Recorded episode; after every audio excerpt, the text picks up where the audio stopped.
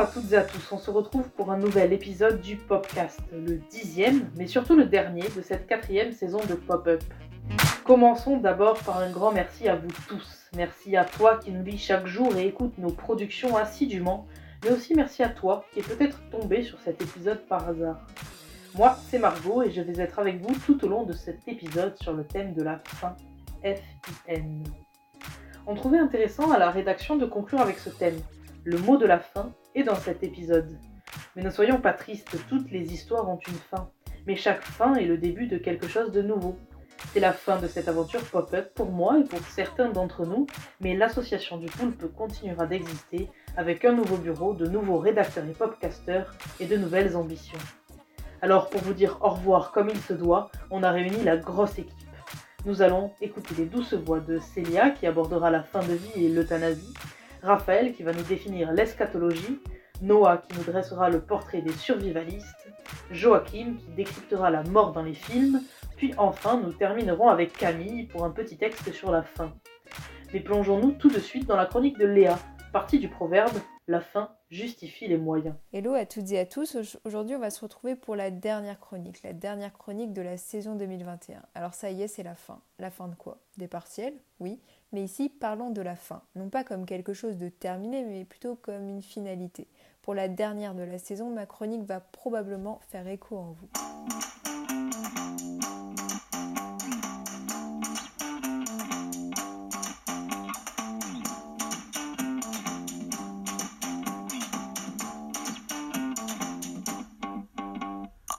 La fin justifie les moyens. Mais est-ce que les moyens justifient la fin? Et qu'est-ce qui justifie les moyens? Cet adage du XVIe siècle pourrait se prendre et s'employer dans tous les sens, mais force est de constater qu'on a tous une définition assez commune et partagée qui a des limites.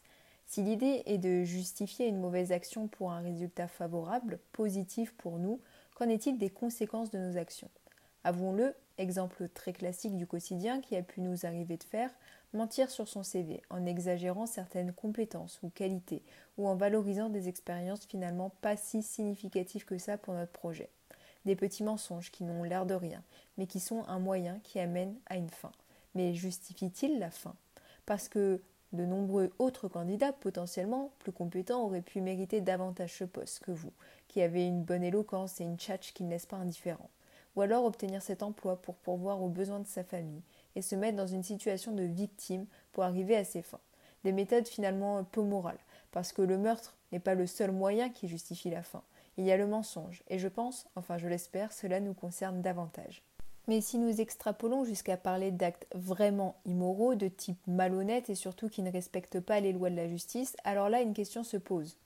Bien sûr, ce n'est pas fou de penser que des personnes agissent de manière mal intentionnée seulement pour son intérêt personnel. Je veux dire dans la vraie vie, dans le quotidien. On a sûrement déjà entendu des histoires de braquage, de cambriolage, de meurtre dans nos médias d'actualité, mais je les trouve finalement très peu médiatisés. Parce que dans notre réalité, les actes immoraux ont davantage tendance à se référer à la folie, à la démesure, en bref, une action motivée par un esprit instable. Et finalement, on ne, parle que très peu des meurtres poussés par des facteurs motivationnels comme la vengeance d'un être aimé, la protection de la famille. Le mensonge, oui, et le meurtre, d'une vie innocente sont tous deux condamnables, moralement et physiquement. Mais vouloir pourvoir aux besoins de sa famille et sauver la vie d'une personne est moralement juste. Ici, donc, ce serait plus entendable de dire que, dans ces cas-là, les moyens justifient la fin. Y a-t-il une limite à l'entendement moral? Dans la religion, les dix commandements spécifient que tout péché, que toute violation de la loi de Dieu est condamnable et que vous êtes réservé à la damnation, parce que le meurtre, comme le mensonge, est un crime, que la religion ne conçoit pas, quel que soit le motif. Pour Dieu, il n'y a clairement pas de fin qui justifie un moyen qui viole sa loi. Mais de mon point de vue, vous le partagerez peut-être ou pas du tout, il y a une sorte de mystification de cette expression, la fin justifie les moyens, dans le cinéma, tant dans les séries que dans les films, mais surtout dans les séries qui orientent clairement l'intrigue au cœur de ses préjudices, pendant d'innombrables saisons.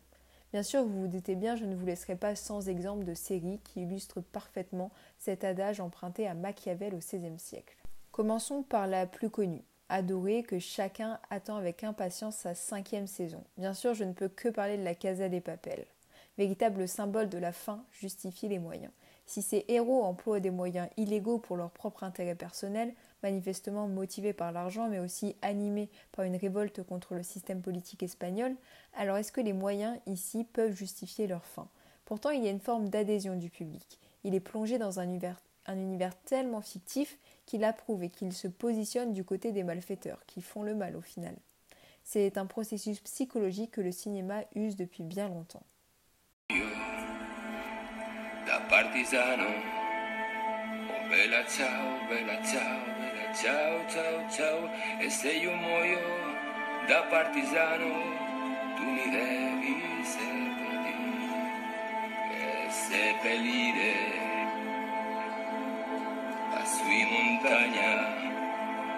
Bella ciao, bella ciao, bella ciao, ciao, ciao, e seppellire la sui montagna. Sotto l'ombra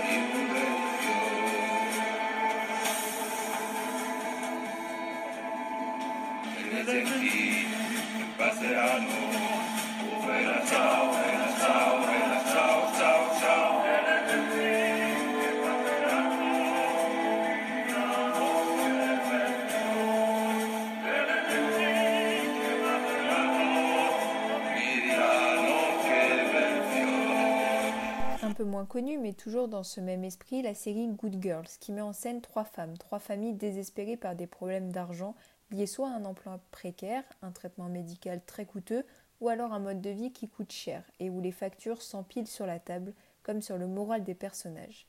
Donc si l'argent ne rend pas heureux, il y contribue fortement.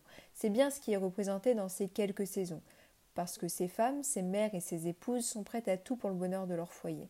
Alors elles décident de braquer un supermarché, puis trop gourmandes, elles finissent par blanchir de l'argent, duper des grands mafieux, et ainsi elles s'embourbent dans un jeu qui pourtant dangereux commence à leur plaire, par excitation mais aussi par envie de toujours plus.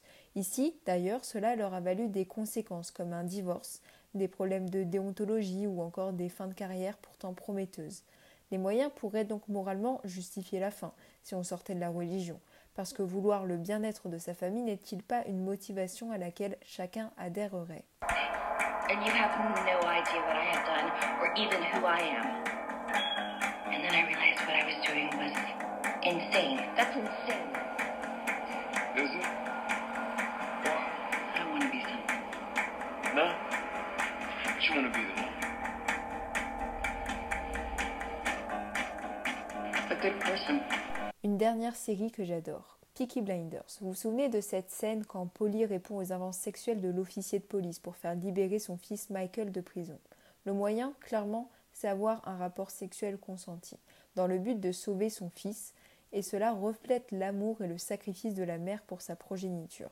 C'est ça devenir vil et s'abaisser pour un intérêt motivé par soi-même, alors qu'au final ça ne lui a valu que du dégoût et de la honte de la part de son fils. Ça peut donc se retourner contre vous aussi. Outre le cinéma, à l'heure où notre société encense le pouvoir et le succès attirés par la reconnaissance et la réussite, les hommes devraient-ils être prêts à tout, au détriment de leur morale, à mal agir pour une sorte de glorification dans l'indifférence de tous?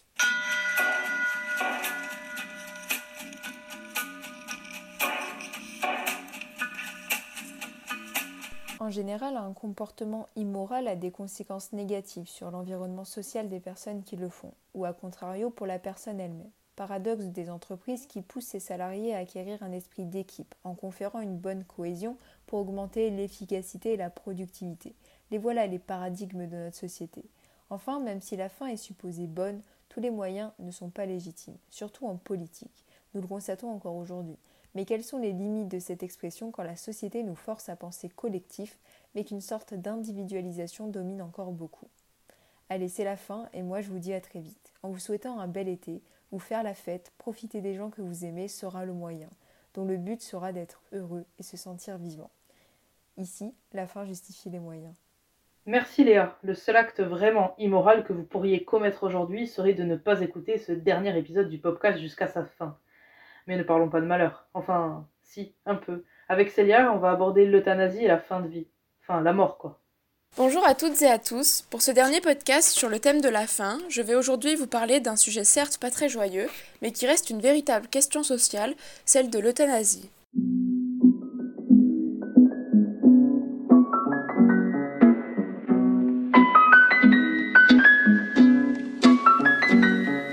Légale ou tolérée chez certains de nos voisins européens comme la Belgique ou la Suisse, elle reste interdite en France.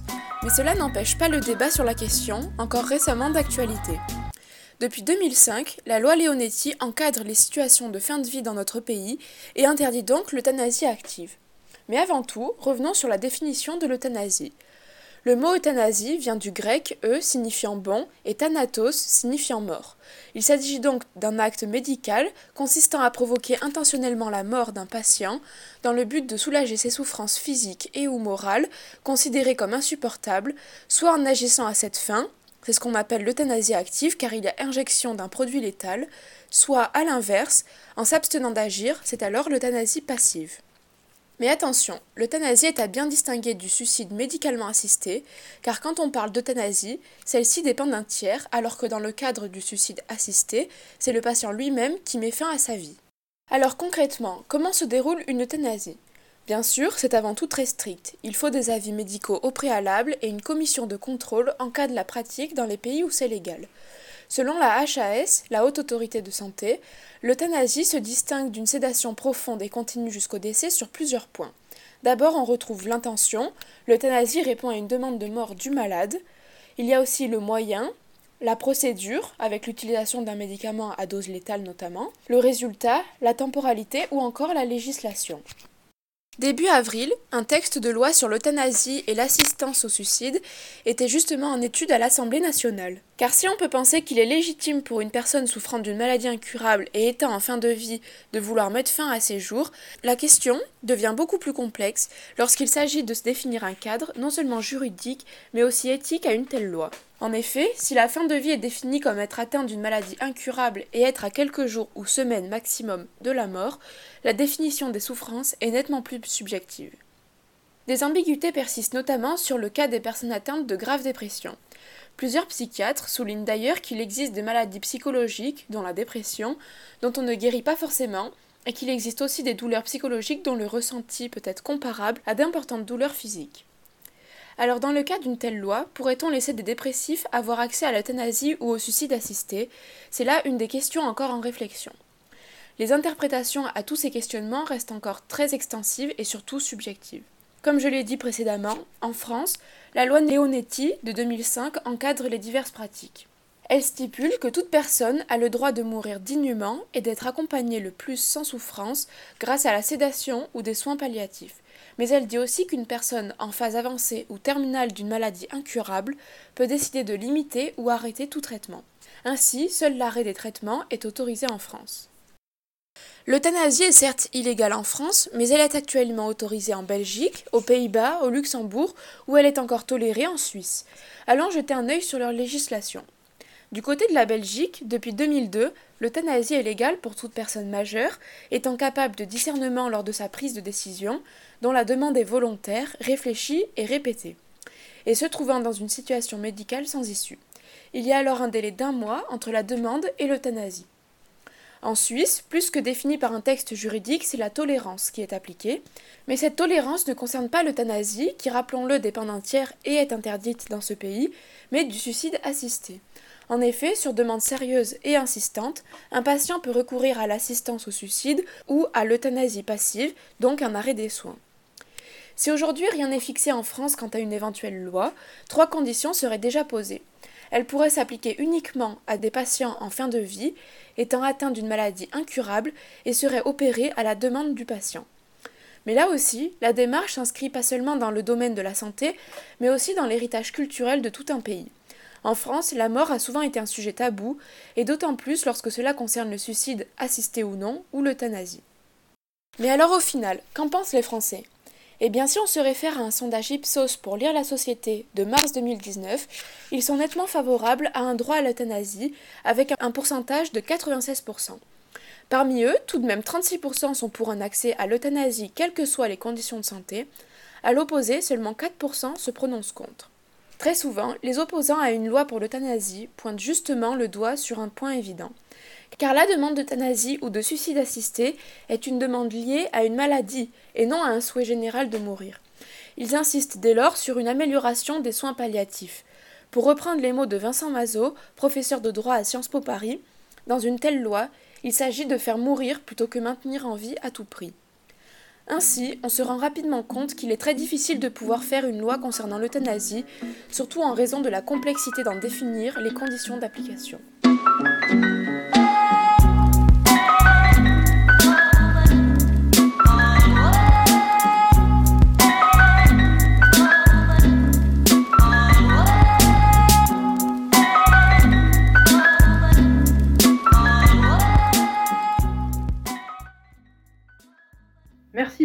Cette chronique dans l'air du temps. Comme tu l'as si bien dit, l'euthanasie fait débat en France en ce moment alors qu'elle a été légalisée il y a peu chez nos voisins espagnols, quatrième pays européen seulement à prendre cette mesure.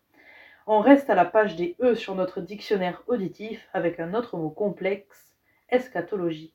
Mais alors Raphaël, explique-nous ce concept. Bon, je sais déjà ce que vous vous dites.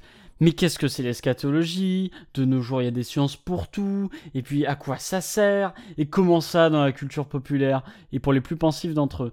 Mais c'est quoi la culture? Mais c'est quoi penser? Pourquoi j'existe? Bref, tant de questions dont vous trouverez sûrement jamais les réponses, en tout cas pas dans cette chronique. Salut à toutes et à tous. Pour cette dernière chronique de la saison, je vais vous parler de science, et pas n'importe laquelle de science, celle de la fin des temps, de l'homme et du monde.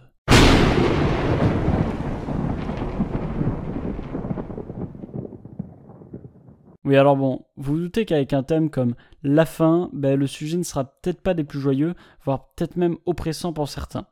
Mais rassurez-vous, je vais égayer tout ça avec un peu de culture populaire et ça devrait bien se passer.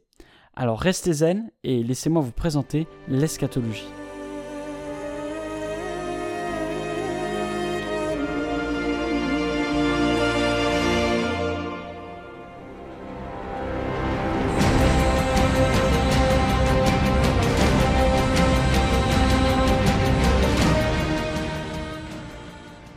La musique que vous écoutez actuellement s'appelle Riders of the Apocalypse. Elle tire son nom des quatre cavaliers de l'Apocalypse, des personnages bibliques dénommés mort, famine, guerre et conquête.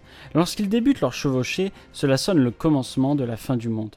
La fin du monde La fin du monde L'eschatologie, c'est le questionnement théologique et philosophique des derniers événements de l'histoire du monde et du genre humain. On retrouve la fin du monde dans quasiment toutes les religions. Christianisme, islam, judaïsme, j'en passe et des meilleurs, elles cherchent toutes à savoir comment qu'on va finir. Ces fins dernières ont toujours eu deux sens de compréhension. Un sens individuel avec l'idée de destinée ou encore du salut de l'individu, et un sens symbolique avec tous les événements annonçant la fin du monde. Ces deux visions s'expliquent par la condition humaine. N'importe quel individu qui anticipe sa mort ne peut s'empêcher de l'appréhender comme la véritable fin du monde, puisqu'il s'agit de la fin de son monde. Cependant, l'individu sait bien que lorsqu'une personne meurt, la Terre continue de tourner. Ce sont les religions qui concilient ces deux sens contradictoires du tout meurt avec moi et du rien ne manquera à l'univers après ma mort. Ces écrits ont forgé notre vision de la fin du monde, et désormais tout le monde a déjà entendu parler de l'apocalypse, du jugement dernier ou encore du Ragnarok. Que cela soit dans des livres, films ou encore jeux vidéo, la fin du monde est présente dans bien plus d'œuvres que vous ne pensez. Sans compter les films et autres romans catastrophes, l'eschatologie arrive facilement à se glisser dans des œuvres de science-fiction ou encore dans des drames psychologiques. Je ne vous parle pas ici de la guerre des monstres de H.G. Wells ou du jour d'après de Roland Emmerich qui nous font vivre cette fin dernière, mais bien d'œuvres abordant le monde d'après. Nombreuses sont les sagas cinématographiques, littéraires ou vidéoludiques à baser leurs histoires dans un monde post-apocalyptique, avec à chaque fois une nouvelle raison quant à la fin de notre société. La catastrophe n'est plus divine et mystique comme dans la Bible, mais elle est technologique dans des films comme Terminator, Matrix ou encore dans le jeu Horizon Zero Dawn. Elle est industrielle dans les films Mad Max, dans Wally ou encore dans la bande dessinée Le Transperce-Neige qui sera adaptée sur grand écran par Bong Joon-ho, connu aussi pour Parasite.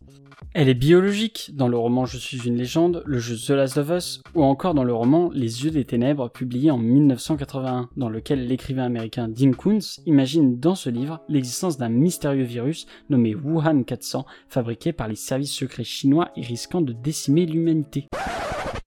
Attends, quoi Euh, t'es sûr que c'est un roman Eh ben oui, hein, c'est un véritable roman sorti il y a 40 ans et qui, avec la crise sanitaire, a repris de l'intérêt. On sait pas tout, mais euh, j'ai pas fini mon énumération, moi. On reprend du coup avec le type de désastre qui a vu le jour avec la guerre froide, avec le désastre nucléaire, comme dans le roman La planète des singes, le manga et film Akira, ou encore la série de jeux Fallout. Et désormais le type de désastre qui nous concerne nous, la catastrophe naturelle, avec des œuvres comme Waterworld, Interstellar de Christopher Nolan ou encore le manga Fire Force. Bon, là vous devez vous dire, c'est bien beau toutes ces œuvres post-apocalyptiques, mais il ne faut pas oublier que pour certaines d'entre elles, on se situe dans du post-post-apocalyptique, ce qui permet déjà d'entrevoir l'un des grands concepts de l'eschatologie, la Renaissance. On retrouve déjà l'idée de renaissance et de résurrection dans les religions, que ce soit les enfers grecs, le paradis des chrétiens ou encore la réincarnation de l'hindouisme. Toutes ces œuvres réempruntent des principes religieux en le mettant au goût du jour et en ajoutant à chaque fois un petit commentaire social. L'écologie dans Wally, la lutte des classes dans le transperce-neige, la guerre nucléaire dans la planète des singes, tous ces messages touchant le public à travers des personnages auxquels on s'attache facilement dû à l'environnement dans lequel ils évoluent. On se demande ce qu'on ferait à leur place et ça les rend bien plus humains. En résulte une empathie pour ces personnages qui est spécifique à ces œuvres. Pourtant, l'imagerie de l'eschatologie ne se résume pas qu'à des œuvres post-apocalyptiques. On retrouve beaucoup des idées de l'apocalypse dans des films de guerre ou encore dans des films de super-héros, comme Batman The Dark Knight Rises de Christopher Nolan, avec l'affrontement d'une armée sainte, Batman et les forces de l'ordre, contre celle de Bane, l'antagoniste du film.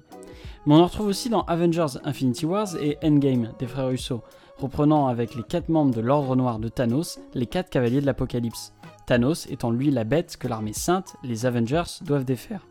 Les deux combats se terminent par le don ultime d'un héros qui, à la manière du Christ, se sacrifie pour faire triompher le bien.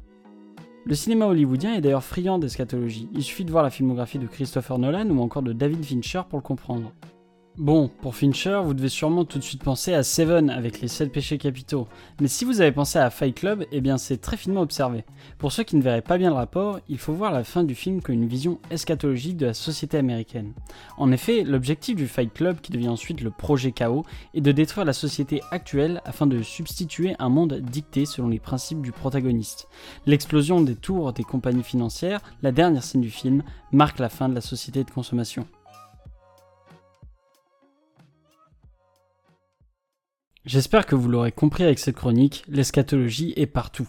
Mais voir une réflexion quant à une possible fin des temps ne doit pas être compris comme une pensée négative. Au contraire, l'eschatologie permet de rendre compte des actions des individus ainsi que de donner de l'espoir malgré l'étrangeté de l'univers qui nous entoure. Sur ce, c'est tout pour moi et pour cette chronique. On se retrouve l'année prochaine pour de nouvelles chroniques. D'ici là, soyez bons envers les uns et les autres. Merci Raphaël, et maintenant que tu nous as théorisé la fin du monde, nous allons nous plonger avec Noah sur ceux qui y croient et surtout qui s'y préparent. Il y a pas longtemps, je vous ai parlé des francs-maçons. Aujourd'hui, je vais vous parler d'un autre groupe qui, poussé par des pensées apocalyptiques, se prépare au pire, à l'effondrement d'un système, de l'humanité. Pour eux, c'est imminent et s'y préparer essentiel. J'ai nommé les survivalistes. Mon nom complet, c'est Sylvain. On m'appelle l'OVNI. Je m'en souviendrai. C'était il y a un peu plus d'un an, vous vous en souvenez? Les rayons des supermarchés étaient pris d'assaut, ou plutôt deux rayons en particulier, le PQ et les pâtes. Certains clients sortaient même avec plusieurs caddies débordant de courses, pendant que d'autres se criaient dessus pour des coquillettes. Et oui, la pandémie nous a poussés à reconsidérer ceux que l'on estimait être des personnes bizarres aux pensées dictées par cette peur de la faim. Avec le Covid, ne serions-nous pas tous devenus un peu survivalistes? Légèrement, non? Une peur de la faim décuplée avec la crise sanitaire, un stock de nourriture considérable dans les placards et les campagnes comme nouveaux lieux de sécurité loin de l'affluence des villes C'est à se demander quand même. Hormis nos pseudo-comportements survivalistes, ceux qui affirment clairement y appartenir suscitent de nombreuses interrogations et ont été davantage médiatisés par l'affaire Mia ces dernières semaines, cette jeune fille enlevée par plusieurs hommes se revendiquant de la mouvance survivaliste. Alors non, tous les survivalistes n'enlèvent pas des enfants et ne sont pas armés jusqu'aux dents. Ceux-là sont le plus souvent partisans de l'ultra-droite et rejettent toute forme de solidarité collective. En réalité, il existe deux branches dans le survivalisme, les individualistes, dont je vous parlais juste avant, et les solidaires. Concernant les premiers, les individualistes, on pourrait presque dire qu'ils sont prêts à tout pour se sauver eux et leur famille, aux dépens des autres. Ils sont dissidents du système actuel, et selon ces derniers, pour survivre, il faut que les plus forts sacrifient les plus faibles. Les relations humaines sont alors dictées par un rapport de force permanent, et le consensus et la discussion sont proscrits. Parfois, ils flirtent avec les pensées complotistes, et s'il le faut, ils sont prêts à employer la manière forte. Les seconds, les solidaires, sont souvent associés aux écologistes. Leur but est plus de savoir survivre et se débrouiller si jamais le système écologique et climatique venait à s'effondrer. Et contrairement aux individualistes, ils sont persuadés de l'efficacité de l'entraide pour survivre. Ne pas mettre un pied dans un supermarché, et apprendre à pêcher, à tuer des animaux, à cuire et à reconnaître, ce sont des adeptes du par soi-même, du comme avant et du pour la communauté. La solution est moins dans le repli en France profonde dans un bunker que dans l'éco-consommation et les éco-villages basés sur le durable. Certains renomment cette pratique comme du scoutisme pour adultes, un mode de vie proche de la nature et avec un impact moindre sur l'environnement. L'éventail est alors très large. En France, les survivalistes sont assez peu nombreux, et jusqu'alors stigmatisés par la culture populaire, c'est sur les réseaux sociaux qu'ils interagissent et se regroupent, sur Facebook notamment. Le groupe Transition 2030 compte presque 35 000 membres. Mais en réalité, c'est aux États-Unis que cette mouvance est la plus répandue. Là-bas, le survivalisme est né pendant la guerre froide, par cette peur d'une inflation soudaine, et cette pratique sera ensuite popularisée par Kurt Saxon, un écrivain et survivaliste américain, considéré comme le premier à avoir employé le terme dans ses écrits. Et les crises financières et climatiques qui suivront, les chocs pétroliers, le 11 septembre, la crise de 2009, la tempête Xintia, ne feront qu'ancrer le survivalisme sur le territoire américain. En France, même s'ils sont en retrait, ils ont véritablement émergé en 2012, avec la fin d'un cycle dans l'un des calendriers mayas, et interprété comme la fin du monde par les Occidentaux. Et aujourd'hui, le survivalisme est indirectement popularisé par les émissions de télévision comme Colanta ou Rendez-vous en terre inconnue, et de plus en plus de stages survivalistes sont proposés et deviennent même tendance. Avec la crise sanitaire, le survivalisme est alors de nouveau sur le devant de la scène. Certains profitent même de la peur du virus pour en faire un business, en commercialisant des combinaisons intégrales pour manger et faire la fête sans contact. Largement, on peut dire que les ventes d'équipements dits de survie ont fortement augmenté depuis l'année dernière. Alors ne faisons pas d'amalgame. Si mamie a deux pots de moutarde d'avance dans son placard, elle n'est pas forcément survivaliste. Par contre, si elle dort avec un silencieux sous l'oreiller et est prête à dégainer, là, faudra peut-être s'interroger. Encore un superbe portrait de la part de Noah, merci. C'est désormais au tour de Joachim, notre cinéphile à pop-up. Et aujourd'hui, tu vas nous parler de la mort au cinéma. Comment est-elle perçue, racontée et imaginée?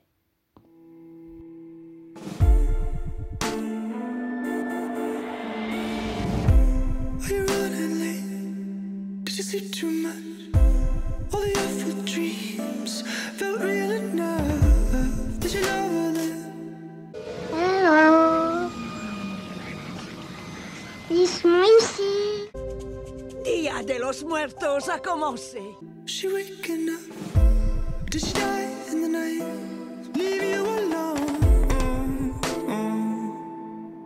Quand on pense au mot fin, on y voit surtout une façon plus douce d'annoncer la mort de quelqu'un. Toute vie débute puis se termine. La mort c'est le dernier cycle de la vie, une réalité qui va forcément tous nous rattraper à un moment ou à un autre de notre vie, tellement importante et mystérieuse qu'elle a été personnifiée dans de nombreux mythes et de nombreuses religions. Une fin donc inéluctable et universelle à laquelle toutes les civilisations à n'importe quelle époque ont toujours cherché à imaginer ce qu'il y avait ou ce qu'il n'y avait pas après, comme si la mort c'était à la fois la fin de quelque chose, mais aussi le début d'une autre. Bien des religions la voient comme une continuité, le passage d'une vie à une autre, et cette façon de voir la mort, c'est même devenu un symbole culturel pour tout un pays, c'est le Mexique, puisque ses habitants ils sont tous familiers avec la faucheuse, dont ils n'ont pas peur. Elle fait en fait pour eux partie intégrante de la vie, étant donné que les défunts ne les quittent jamais vraiment. Les Mexicains, ils honorent leurs ancêtres lors de la fête populaire du Dia de Muertos, qui se déroule entre le 31 octobre et le 2 novembre. À travers tout le pays, on va nettoyer les cimetières, fleurir les tombes, on va aussi ériger des hôtels ornés d'images des proches disparus et aussi préparer de délicieux mets à partager avec les défunts qui sont tous invités à venir visiter les vivants. Cette tradition, elle est au centre de l'intrigue du film d'animation Coco, énième bijou des studios Pixar sorti en 2017, qui se déroule à cheval entre le monde des vivants et celui des ancêtres. Bienvenue au royaume des ancêtres. Veuillez préparer vos offrandes pour.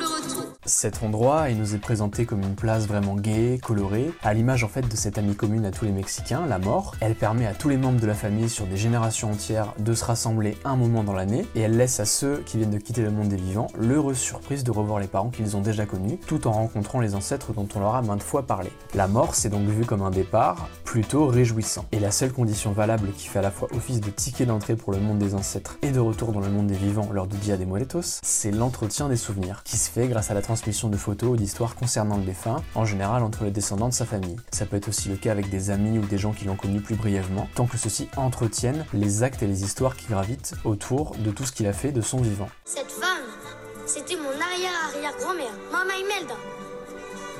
Elle est morte bien avant que je vienne au monde. Mais dans la famille, on raconte encore son histoire chaque année pour Dia de los Muertos. C'est ce qui explique ce rapport vraiment très intime des Mexicains avec la mort.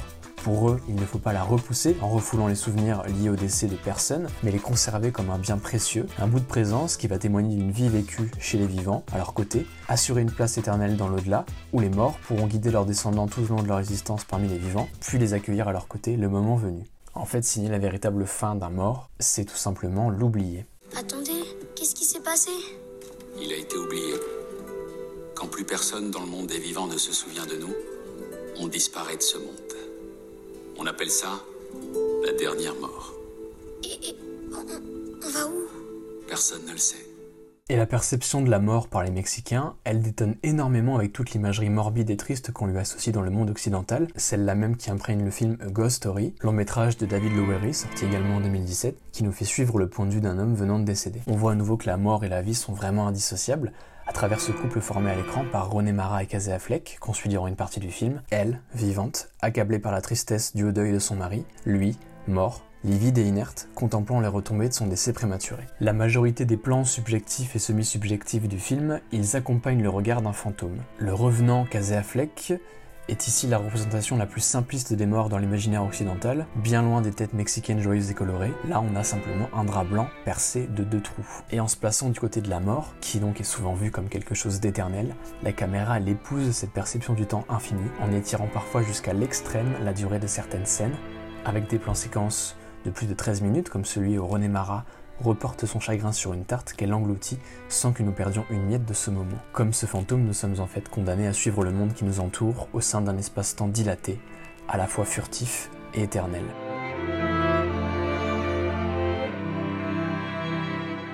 Le film nous présente la mort comme une réalité alternative, même si les fantômes restent dans le monde des vivants. Ils ne vivent pas de la même manière et surtout ne ressentent pas le temps de la même façon. La mort semble bien ici considérée comme la fin de la vie, mais une fois passé cette porte, tout fantôme se retrouve dans un couloir qui lui est sans fin. Un endroit vertigineux au Casey Affleck en recherchant des réponses à ces questions qui lui permettront d'atteindre le bout du couloir en paix observe la fin du monde qu'il a connu, puis son recommencement. Toutes ses vies passées, présentes et futures, qui se succèdent dans la maison qu'il persiste à hanter, paraissent en même temps futiles mais cruciales, à la fois déterminées et indéterminées, présentes et absentes, déjà terminées mais pleines de vie.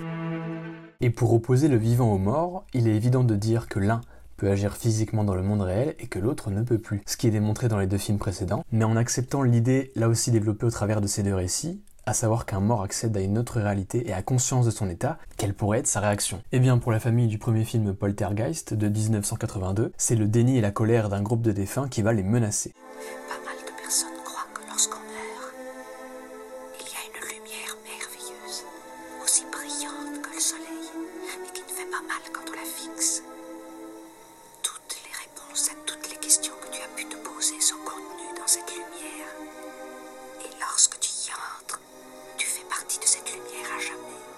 Les morts du film, comme le fantôme de Casey Affleck dans A Ghost Story, n'ayant pas atteint cette lumière au bout du couloir, errent dans le monde des vivants. Et les sentiments négatifs de ces poltergeists, littéralement esprits frappeurs, semblent même leur conférer des pouvoirs impactant la réalité qu'ils étaient censés avoir quittée. On peut essayer d'y voir un parallèle avec les victimes de la dernière mort abordées dans Coco. Les esprits frappeurs seraient des défunts oubliés, puisque la maison qui est tentée est construite sur un ancien cimetière indien. Ces esprits voudraient simplement rejoindre la lumière, symbolisant la dernière étape de la mort, le bout du couloir. Un endroit le plus souvent désigné dans tous les mythes euh, ou tous les euh, légendes religieuses qui abordent la mort et essayent de voir ce qu'il y a après, comme le paradis, lieu lumineux où les défunts dont plus personne ne se souvient se retrouvent entre familles, entre amis, bref, tous les gens qui ont pu se souvenir les uns des autres lorsqu'ils étaient en vie. Et ces gens-là trouvent toutes les réponses restées en suspens tout le long de leur vivant et au début de leur mort. Une fin donc heureuse et là, bien évidemment, définitive.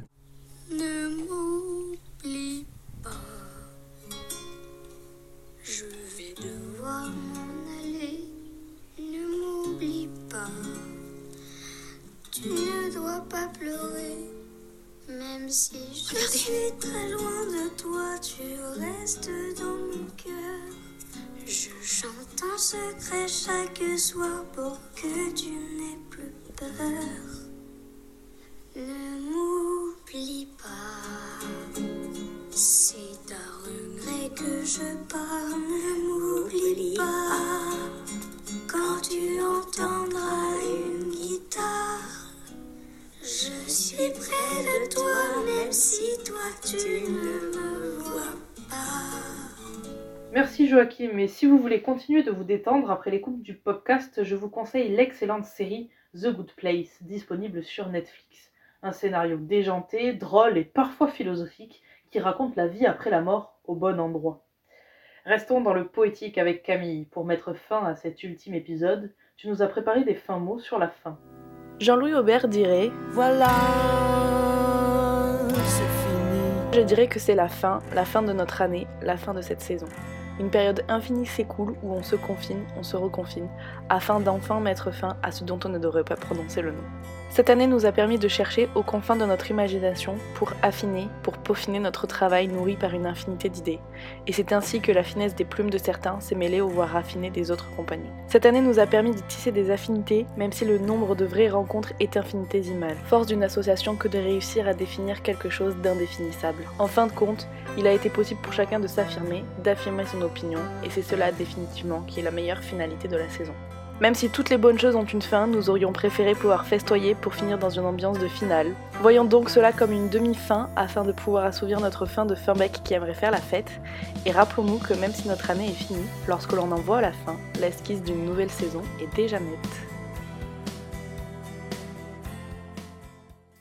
Merci beaucoup Camille, et n'oubliez pas, la fin et le début ne sont que d'éternels recommencements. Et voilà, c'est déjà la fin de ce dixième épisode du podcast. Merci de nous avoir suivis jusqu'au bout de cette belle aventure.